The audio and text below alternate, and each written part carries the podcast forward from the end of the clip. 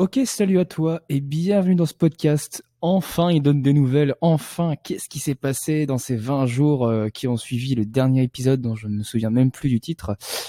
Euh, alors déjà, je vais m'expliquer sur euh, la raison de cette absence et aussi t'expliquer un petit peu ce qui se passe en ce moment pour moi et ce qui va avoir à l'avenir sur ce podcast. Il va y avoir plein de superbes nouvelles choses. Je vais, j'ai hâte de t'en parler. Alors, dans un premier temps. Alors, dernière fois qu'on s'est parlé, je pense que j'étais à Dulan, à Taïwan. Bon, c'était déjà il y a un petit moment, hein, bientôt 20 jours. Et en fait, euh, j'ai carrément bougé, là je suis à Bali. Bon. Euh, alors, je vais t'expliquer un petit peu tout ce qui s'est passé entre les deux.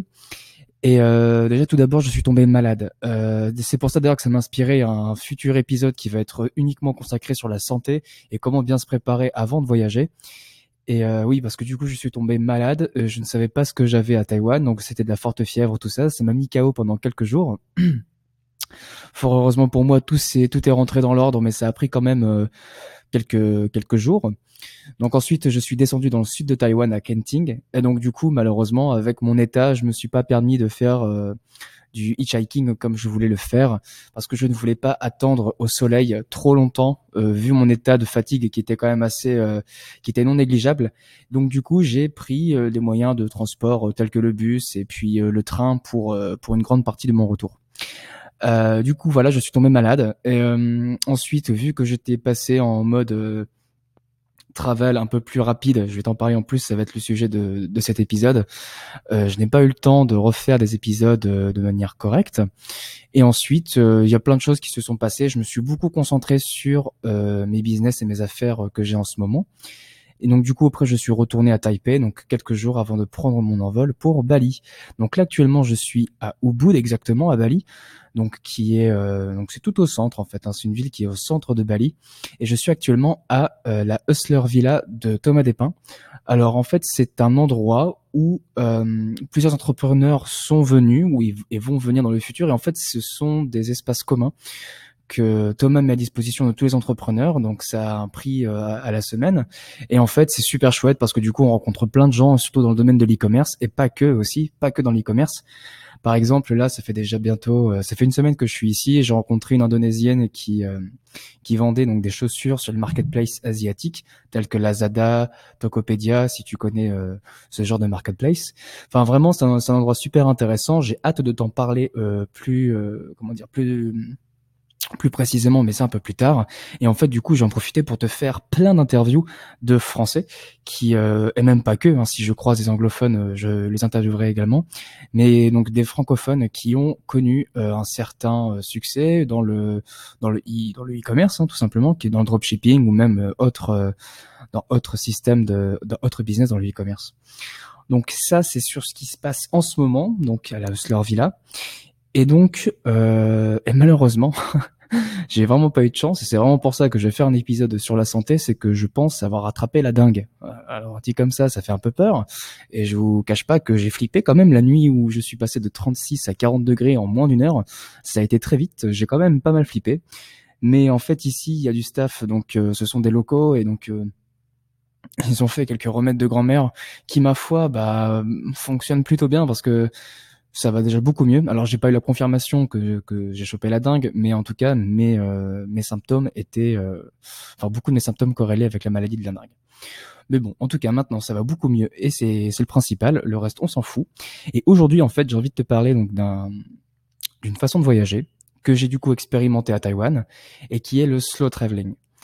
Alors tu sais, donc je pense qu'aujourd'hui ça va faire de moins en moins parce qu'il y a beaucoup de jeunes qui voyagent et qui utilisent plutôt des moyens, euh, j'ai envie de dire, euh, bah, qui font un peu partie de, cette façon de voyager qui est le slow traveling, c'est-à-dire qu'on va prendre le bus, on va prendre le train, on va peut-être même faire des trajets en vélo, pourquoi pas du hitchhiking pour les plus courageux. Donc ça, c'est vraiment, on voit ça beaucoup dans les jeunes, mais du moins chez les personnes plus âgées, on a toujours cette façon de voyager beaucoup plus classique. Donc, euh, ce que j'entends par là, ça va être euh, de prendre un avion, d'aller louer, euh, de pardon, d'aller euh, réserver un hôtel pendant euh, quelques semaines et puis et puis kiffer. Alors moi aujourd'hui je vais te parler un petit peu de l'expérience que j'ai fait parce que du coup j'ai fait un peu les deux. J'ai fait donc du, du, fast traveling, tu sais, où par exemple tu as un temps très court et il faut que tu vois le plus de choses possible, et aussi le, le slow traveling, donc c'est vraiment tu t'arrives à la keep cool et en fait je vais détailler un petit peu mon expérience donc que j'ai que j'ai moi-même testé à Taïwan. Hein et de comment en fait le slow traveling va venir t'apporter tout doucement, bah peut-être tout dépend encore une fois de ce que tu recherches dans le voyage, mais va te permettre donc de débloquer quelques petites portes et de, des opportunités un peu privilégiées. Euh, alors moi, dans un premier temps, tu vois, je suis arrivé à Taïwan. Bah, du coup, je pense que j'en ai déjà parlé un petit peu dans les autres euh, podcasts. Je me souviens plus bien, mais euh, je suis arrivé à Taïwan vraiment avec aucune idée en tête. Hein. Pour moi, dans mon idée, c'était de rester un petit peu à Taipei pour pouvoir travailler, le podcast et également mes affaires. Et en fait, durant ce temps-là, j'ai rencontré plein de gens dans mon auberge de jeunesse avec qui j'ai eu le temps de discuter. Donc, euh, ça pouvait être très bien des locaux ou alors des, euh, des voyageurs qui, qui, enfin, qui, pour eux, n'étaient pas la première fois à Taïwan, donc qui m'ont conseillé mais euh, plein d'endroits euh, super chouettes et qui sont hors un petit peu, j'ai envie de dire parcours obligatoire. Et en fait, c'est ça le slow traveling. En fait, le slow traveling, ça va être une façon de voyager qui va dépendre uniquement de toi. C'est-à-dire que si tu as envie de faire quelque chose mais il faut que tu le fasses. Je veux dire, il faut pas non plus que tu ajoutes des choses dans ton calendrier juste parce que c'est un endroit un peu typique, c'est un peu la carte postale du coin. Euh, si ce sont des endroits que tu n'as pas envie d'aller voir ou même des, des, activités que tu n'as pas envie de faire, il faut pas te forcer à les faire. Il faut vraiment voyager selon toi en fait. Moi, je te donne un exemple en tant que digital nomade. Euh, ça va peut-être étonner certaines personnes, mais ça m'est déjà arrivé. Je l'ai déjà dit dans dans un podcast qui était le pour donner des tricks de productivité. Euh, pour pour mieux travailler quoi. C'était par exemple moi j'ai passé j'ai déjà passé des journées dans mon lit à regarder Camelot hein. Et pourtant j'étais en Malaisie ou à Kuala Lumpur, ça fait rêver tout ça. Mais par moment, voilà, enfin, on n'a pas forcément envie de voyager, on n'a pas forcément envie de sortir, on n'a pas forcément envie de travailler. Et comme ça peut très bien tous nous arriver où que où que l'on soit, bah, ça m'est déjà arrivé de passer des journées euh, pas productives du tout où je me suis juste reposé à mater une série ou un truc comme ça, tu vois. Et euh, faut pas culpabiliser par rapport à ça parce que ça fait un peu partie du jeu quand on voyage donc sur le long terme, c'est que par moment, bah il faut stopper parce qu'on est un peu fatigué, parce que le fait de prendre le de, de, de, changer de place souvent, bah, ça fatigue. Et ça, je l'ai vécu donc pendant mon mois où j'ai fait mon petit trip en Malaisie, euh, où j'ai fait le tour de la Malaisie péninsulaire en un mois.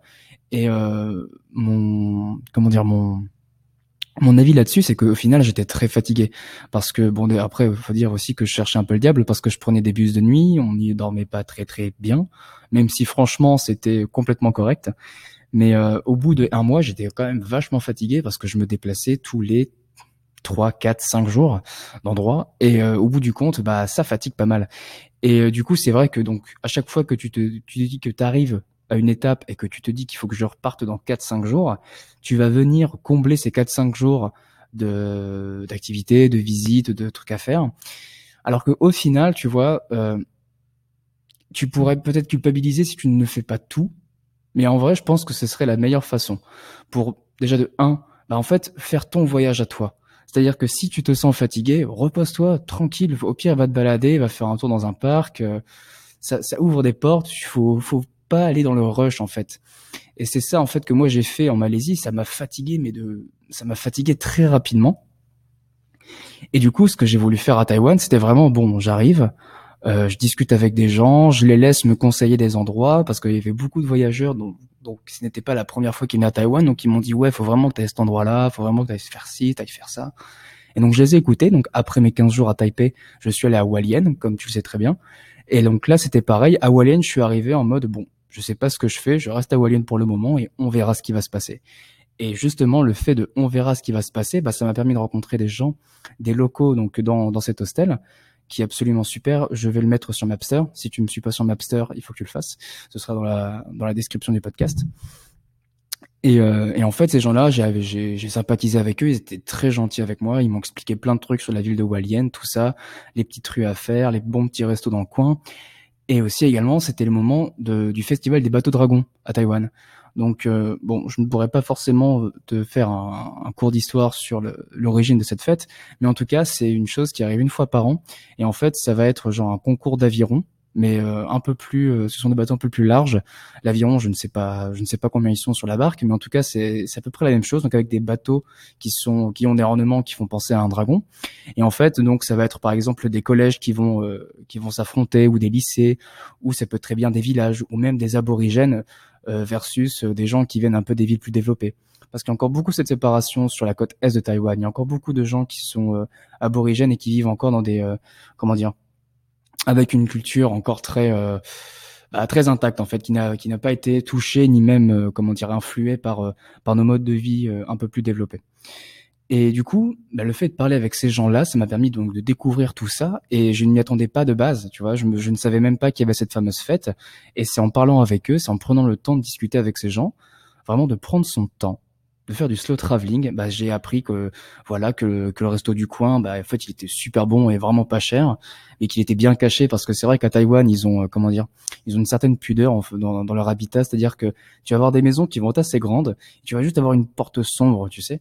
Une fois que tu passes cette porte sombre, en général, tu as un escalier qui mène dans une super maison, super bien décorée, tout ça.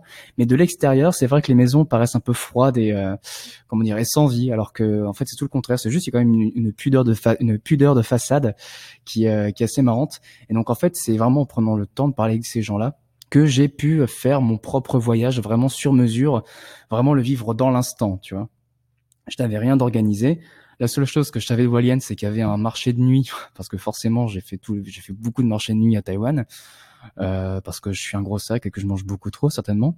Et en fait, c'était le seul endroit que que je savais de, de donc je suis allé dans cet endroit le premier soir, mais les autres soirs, je me suis laissé guider par les gens que j'ai rencontrés, par euh, personnes avec qui j'ai pu parler et que j'ai pu échanger, et j'ai donc vécu des, des expériences qui étaient quand même vachement sympas. Donc ça, vraiment, tu vois, c'est l'état d'esprit du slow traveling. C'est vraiment, euh, j'arrive à un endroit, je sais pas ce que je fais, mais je vais me laisser vivre et je vais laisser venir les opportunités à moi.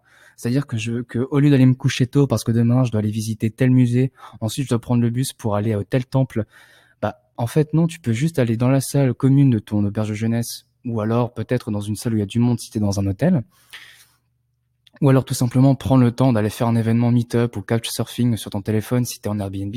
Tu vas rencontrer des gens, tu discutes, tu parles, tu prends vraiment ton temps. Et en fait, tu laisses les opportunités venir à toi. Genre peut-être que le gars va dire, bah tiens, semaine prochaine, je fais un truc. Euh. Donc après, forcément, euh, c'est un style de, de voyage qui nécessite forcément du temps. C'est-à-dire que tu vu que tu vas prendre plus de temps à te laisser vivre et puis à laisser venir les opportunités à toi, il faut quand même que ce soit des voyages qui soient de base assez longs, donc peut-être deux, trois semaines. Donc forcément, pas tout le monde ne peut s'octroyer ce genre de vacances, mais c'est vrai que le slow traveling va mieux, comment dire, s'accorder à ce genre de durée de voyage que si tu partais par exemple une semaine. Mais même en une semaine, je pense que c'est largement faisable si tu veux dans une capitale européenne par exemple, euh, je vais prendre quand même l'exemple le plus, le plus festif, mais genre Berlin. Si tu restes à Berlin et que tu restes deux heures dans une seule commune d'auberge de jeunesse, bon, je suis sûr que tu vas trouver un groupe de potes avec qui aller, euh, dans les gros clubs de techno euh, le soir, quoi. Et donc voilà, je pense que tu as compris l'idée, c'est vraiment, voilà, on prend son temps, je ne sais pas ce que je vais faire, mais je vais laisser les gens venir à moi, les opportunités venir à moi pour, bah, en fait, profiter du moment, en fait. Que rien ne soit, que je sois pas dans le rush et que rien ne soit organisé à l'avance. Euh, donc après moi du coup, comme tu l'as su, d'ailleurs c'est mon podcast qui est le plus écouté euh, jusqu'à jusqu'à maintenant. Hein, C'était le podcast sur le sur le ah, sur le hitchhiking, hein, sur le l'autostop.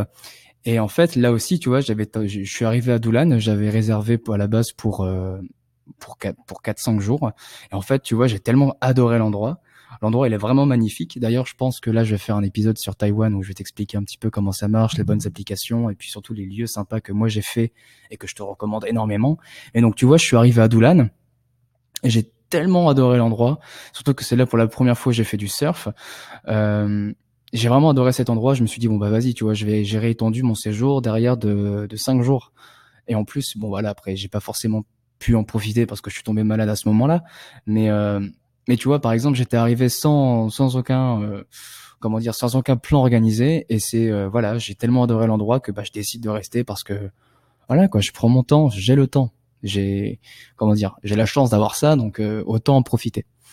Donc voilà, tu vois, ça c'est vraiment l'esprit du slow traveling. Ensuite, après ma maladie, vu que le temps commence à se raccourcir à propos de mon de mon de mon billet d'avion pour aller à Bali, je me suis dit que j'allais quand même un petit peu accélérer le pas et puis euh, tout doucement faire finir mon tour de Taïwan et de rentrer à Taipei. Donc là, du coup, je suis rentré donc dans tout ce qui n'est pas, enfin vraiment l'inverse du slow traveling, où là j'ai pris un bus pour aller à Kenting, j'y suis resté deux nuits, ensuite j'ai bougé à Kaohsiung. Euh, là, pareil, je suis pas resté très longtemps, et après je suis allé à Tainan, où là, pareil, je suis resté quelques jours avant de reprendre le train direction direction Taipei. Enfin voilà, j'espère avoir réussi à te faire euh, comprendre et un peu te transférer cette cette façon de faire, cette façon de voyager, de te dire bon voilà, je pose mes bagages quelque part et puis je kiffe quoi. Je je me je me laisse le temps parce que ça aussi c'est important dans le voyage, je pense. Alors après, je ne casse pas les jambes à la méthode de voyage classique. Hein. Si vous êtes des gens organisés qui aiment bien que les choses soient carrées, etc., voyagez comme bon vous semble. Mais peut-être un jour, pourquoi pas essayer cette façon de faire qui est euh, qui n'est pas mieux. Je pense que les deux ont des avantages et des inconvénients. En tout cas, je sais que le, un voyage organisé est fatigant. Pour l'avoir fait, c'est c'est pas c'est pas de tout repos. Et euh, je pense que le repos c'est aussi une partie euh, intégrante du voyage. On va là-bas un peu pour se ressourcer, pour prendre du repos et puis aussi passer de bons moments. Enfin voilà, j'espère t'avoir fait compris ou du moins t'avoir fait euh, entendre tout ça. Dans tous les cas, si tu aimes ce podcast, bah écoute, je t'invite à mettre des recommandations selon la plateforme sur laquelle tu m'écoutes. On commence à être de plus en plus sur le podcast. Là, je crois qu'on a dépassé les, euh, les 230 écoutes. Je suis super content. En tout cas, merci pour les gens qui m'écoutent euh, de manière régulière. Évidemment, il y a toujours le podcast que je vais que je vais tout remodeler à fond. Euh, il y a l'Instagram du podcast, donc je vais tout remodeler. Je vais faire un truc. Euh, j'essaie de faire un truc assez stylé avec ce que j'ai vu, ce qui se fait en ce moment. Ça peut être cool. Également, il y a aussi le Mapster. Donc le Mapster, il est pas à jour, mais il faut que je le fasse. Donc euh, je pense que demain, je vais passer un long moment à remettre tout ça euh, en ordre. Mais en tout cas, suis-moi sur Mapster. C'est là où tu vas voir mes bons plans, mes bonnes adresses. Euh, et puis écoute, D'ici là, je vais te faire un petit podcast sur la santé. Je vais te préparer un truc vraiment bien carré si tu as envie de te préparer au voyage. Je vais te faire aussi un petit épisode sur Taïwan, te faire un petit récap de ce de cet endroit que j'ai franchement adoré. Je pense même un jour, si j'ai le temps, d'y retourner. Et, euh, également aussi plein d'interviews qui arrivent de personnes super intéressantes dans l'e-com. Bon bah d'ici là, prends soin de toi et on se dit à la prochaine. Salut